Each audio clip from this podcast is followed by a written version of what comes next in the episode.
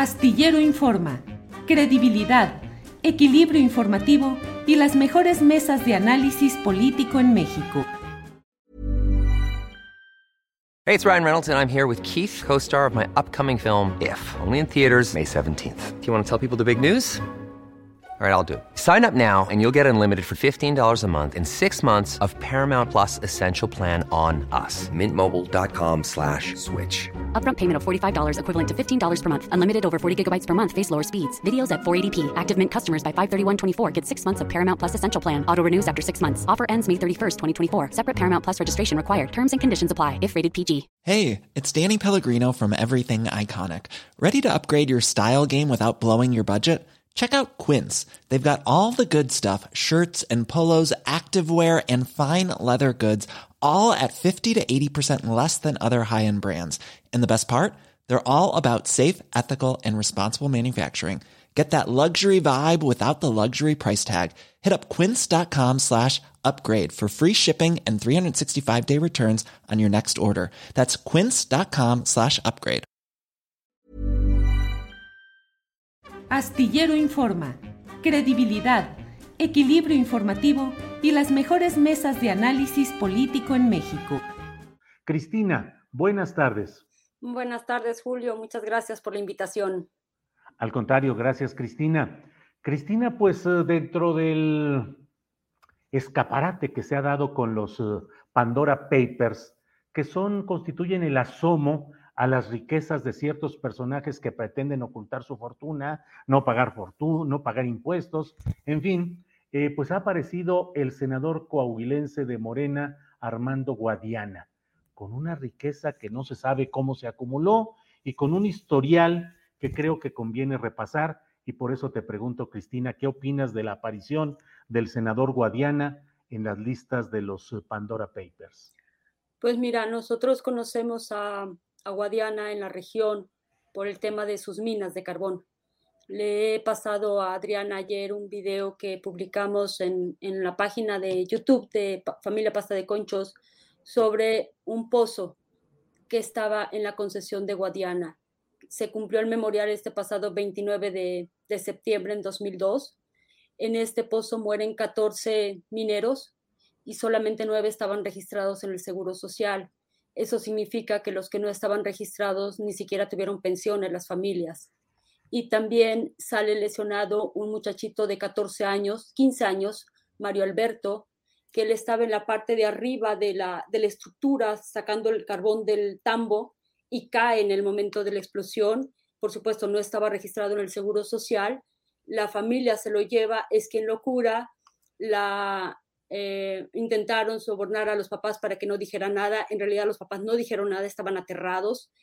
Y esta, en este caso, la explosión fue igual que en pasta de conchos, porque van a ver a ustedes más adelante, ahí está, la imagen del ventilador es de lo más ridículo, es un ventilador totalmente insuficiente y hubo una acumulación de gas que explotó.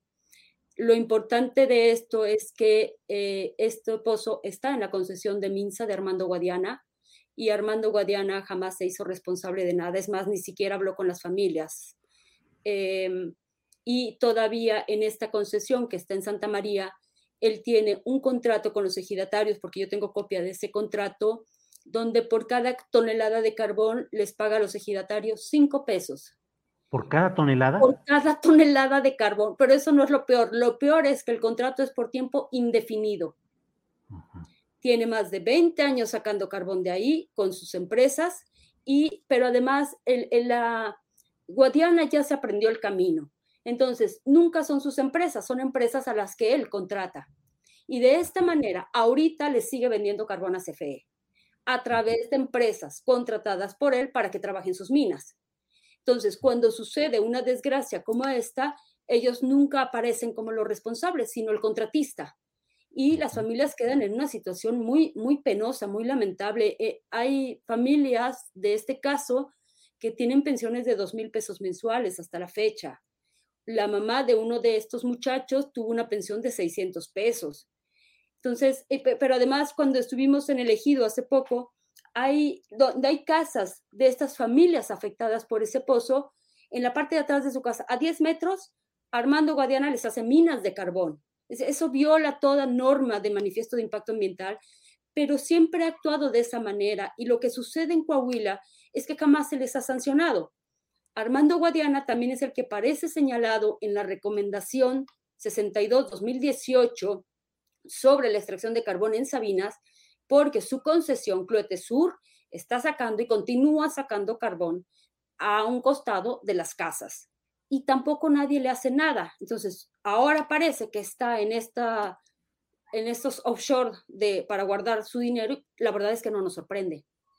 A, a, mí lo que me sorprende es que no lo estén investigando, porque él dice y se dice hijo de un trabajador minero. Oye, Julio, yo conozco mineros del carbón desde pasta de conchos hasta la semana pasada y nunca he visto que alguien tenga algo más que no sea para sobrevivir. Nada justifica que un minero del carbón, con esos salarios que han tenido, tenga lo que ahora tiene Armando Guadiana, que se dice hijo de un, de un trabajador minero del carbón. Y eh, todavía peor, ayer eh, se publica que ha ganado una licitación una de sus empresas para obras que se hicieron en pasta de conchos para el rescate, siendo el senador.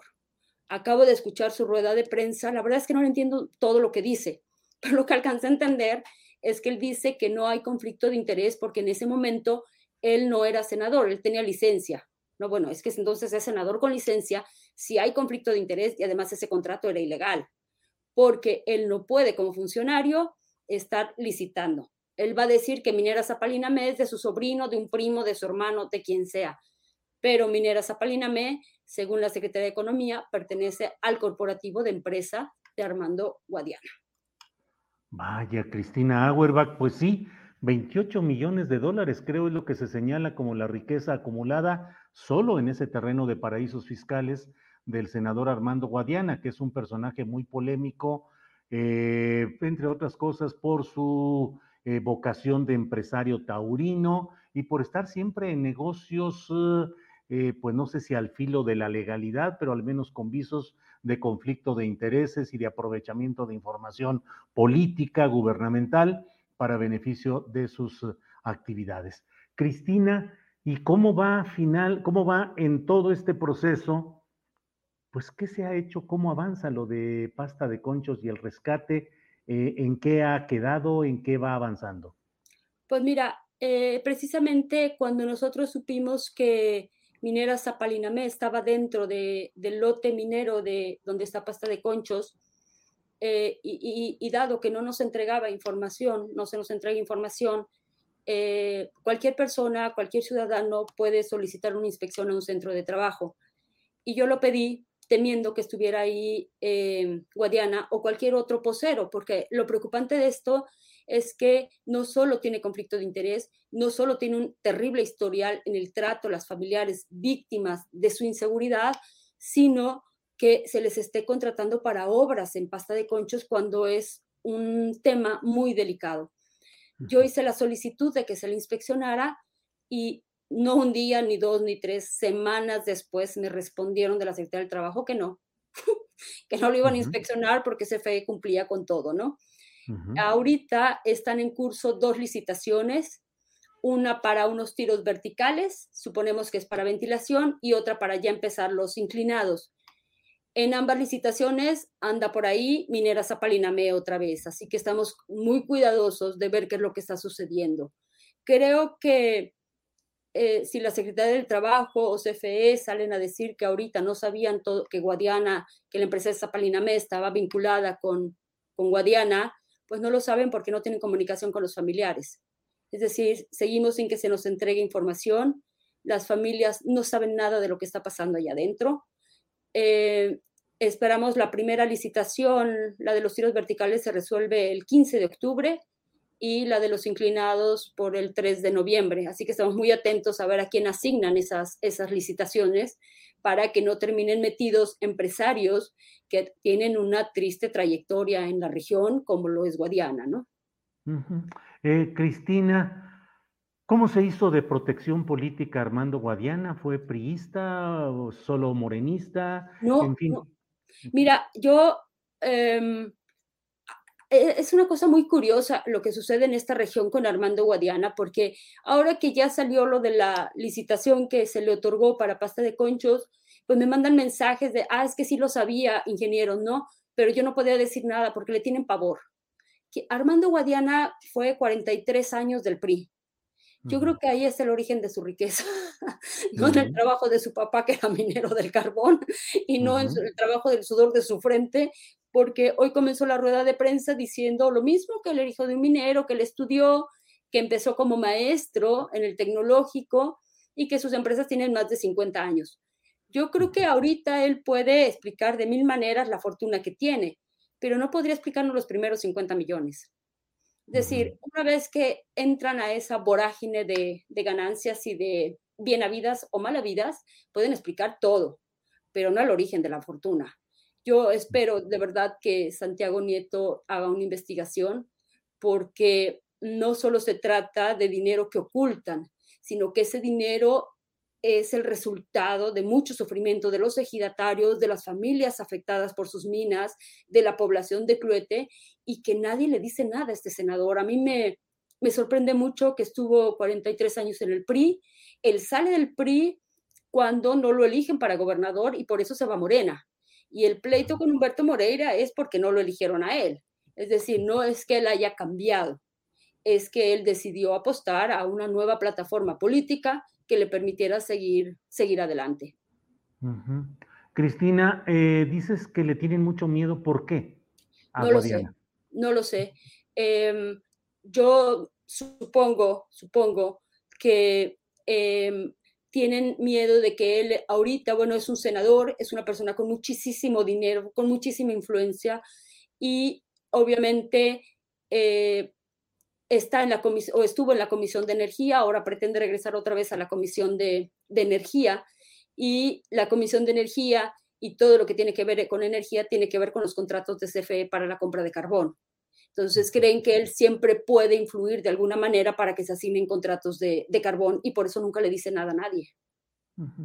Cristina, este señalamiento relacionado con todos estos eh, temas de que no se hizo responsable de los mineros muertos en sus minas, tampoco del daño en el ejido Santa María, que no paga a los ejidatarios, que está señalado en una recomendación por haber extraído de forma ilegal carbón en cloete. ¿Quién debe atenderlo y a quién le podemos eh, señalar en este momento, ya al final de esta entrevista, eh, Cristina, que ponga atención? ¿Qué autoridades son las que deben de atender este asunto concretamente?